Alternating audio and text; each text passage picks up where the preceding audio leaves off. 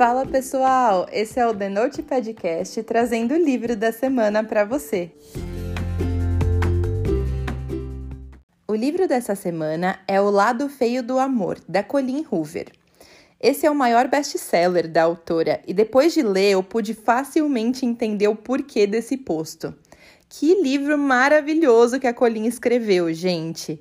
Eu confesso que eu estava enrolando para ler esse livro há muito tempo. Muita gente já tinha falado dele para mim, mas pelo nome eu realmente achei que pudesse ter uma pegada muito forte sobre relacionamentos abusivos e temas um pouco mais densos, então eu estava esperando um momento em que eu tivesse bem disposta para enfrentar uma leitura um pouco mais pesada.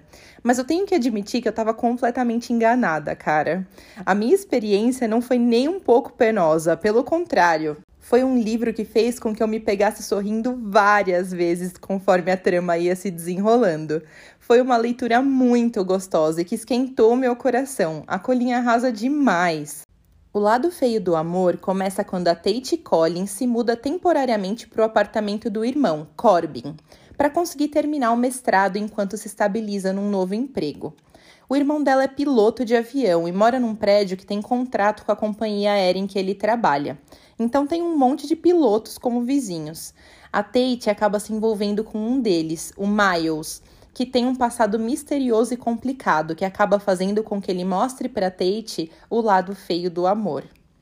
Esse livro é escrito em primeira pessoa e conta com mais de um narrador.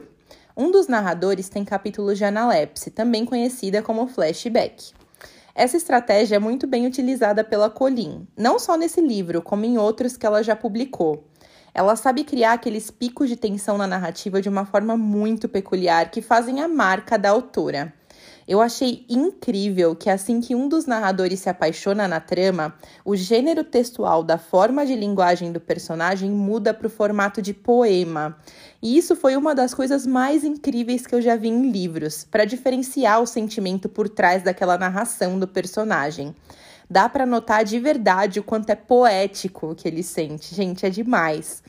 Eu falo que a Colin brinca com as palavras e esse aqui é um belo exemplo de como é excepcional o estilo de escrita dela.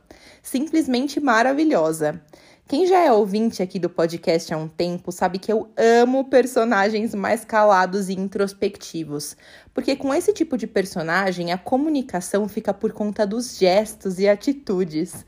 E nesse livro aqui tiveram passagens em que os personagens não falam nenhuma palavra e nem chegam a encostar um no outro, mas mesmo assim a Colin consegue construir a cena de uma forma tão intensa que eu me peguei segurando a respiração várias vezes durante a leitura coisa de dar até frio na barriga assim mesmo, sabe? Foi realmente surpreendente. Essas cenas vão acontecendo e a história vai se construindo de tal forma que o leitor simplesmente não consegue largar o livro.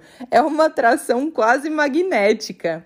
A minha nota para esse livro é 10, 100% 10, gente. Ele é cheio de personagens marcantes, fortes e com bastante personalidade. As cenas são de fazer a gente perder o fôlego e mesmo com conflitos que dão uma outra perspectiva sobre o amor, isso acontece de uma forma leve, sem deixar o livro pesado demais ou amargo para o leitor.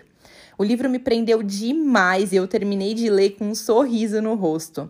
Eu recomendo demais mais esse livrão da Colin Hoover. É bom ressaltar que a classificação indicativa é para maiores de 18, viu, gente?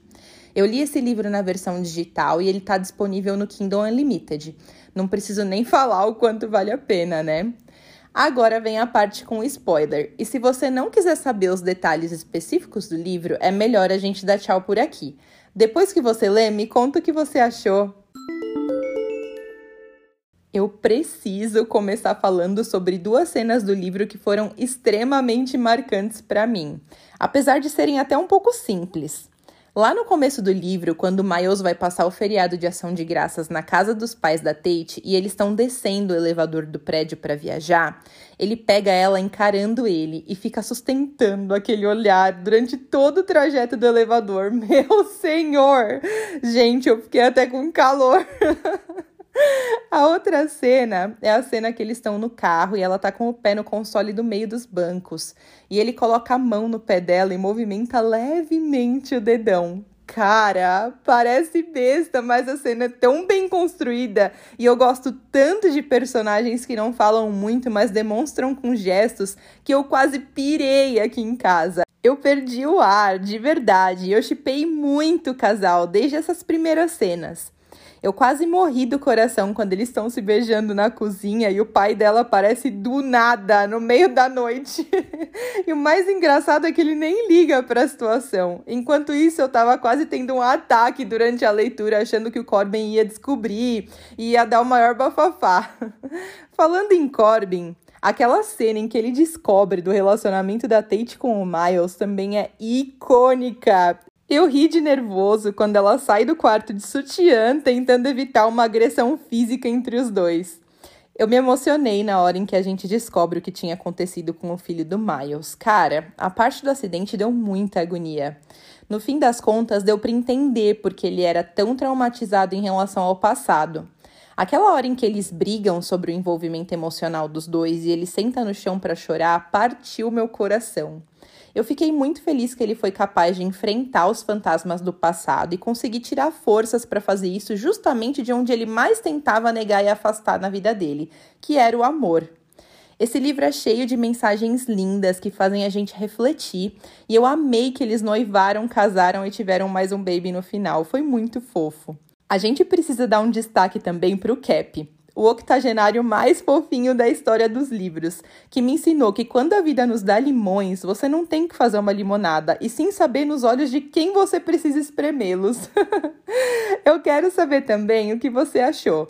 Segue a gente lá no Instagram e me conta a sua opinião. Até a próxima semana!